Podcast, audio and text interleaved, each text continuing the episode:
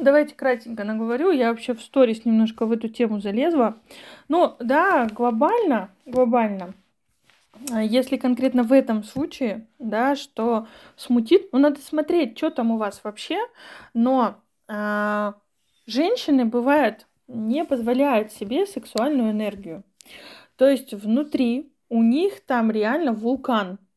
Если это экологично размещать в себе и а, проживать, да, то есть именно вот эта а, сексуальная энергия кайфушничества, это и в сексе, это и в ласках, это и в любви к своему телу, это вообще вот в этой такой вот а, близости с мужчиной. Я сейчас не говорю там про любовь, про семейную жизнь 40 лет, нет.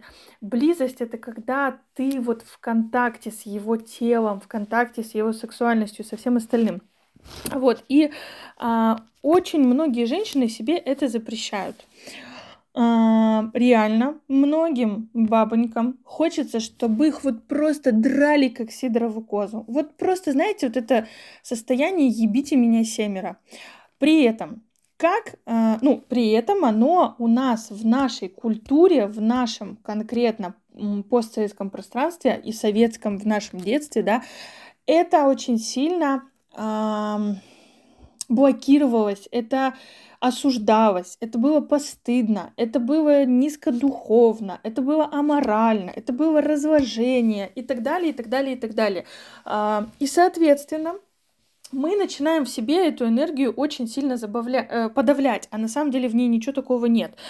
И женщина, которая подавляет в себе вот эту сексуальную энергию, у нее появляются две крайности, да, то есть либо она вообще запрещает себе секс, у нее появляется апатия, отсутствие желания, а, такая безжизненность, пустота, такое вообще ни о чем, опустошение равнодушие к сексу, к вообще к, к любым каким-то ласкам, ко всему остальному.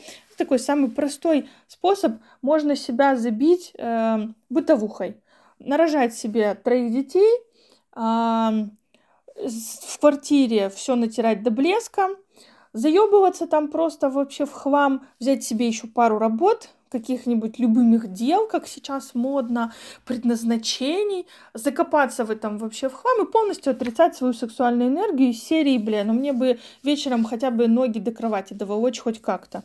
Это первый способ. Второй способ – прекрасно заблокировать себе такую энергию, найдя себе мужика с низким либидо, как это называется, да, с низкой половой конституцией, который, в принципе, будет не хотеть. Причем этот мужчина, он может быть такой по жизни, да, и он пришел на этап когда вы в себе забиваете, да, он как ваш помощник в этом плане, инструмент.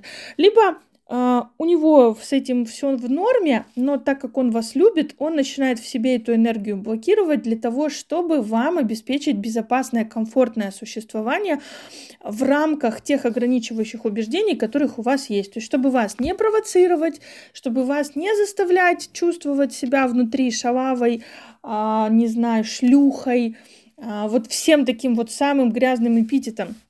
И он из любви будет в себе это тоже блокировать, а, чтобы у вас не было стыда за то, какая вы. Это такой самый-самый простой распространенный сценарий. Если вам, в принципе, норм, да, а, то смотрите в эту сторону, где у вас есть подсознательные блоки, страхи проявлять себя сексуально, вести себя сексуально, может быть, одеваться сексуально, а, раскрепощенно как-то, где-то и развратно, да, со своим мужчиной, а, развратно это ну абсолютная норма, когда вы просто в какие-то моменты ваш секс превращается в животный, вот просто в такой, от которого мурашки там вообще по всему телу иногда грязный, иногда вы, может быть, э, в роли какой-то, не знаю, какие-то игры, э, это может быть, и где вы каким-то образом, да, разрешаете мужчине доминировать, да все что угодно, там фантазия огромная.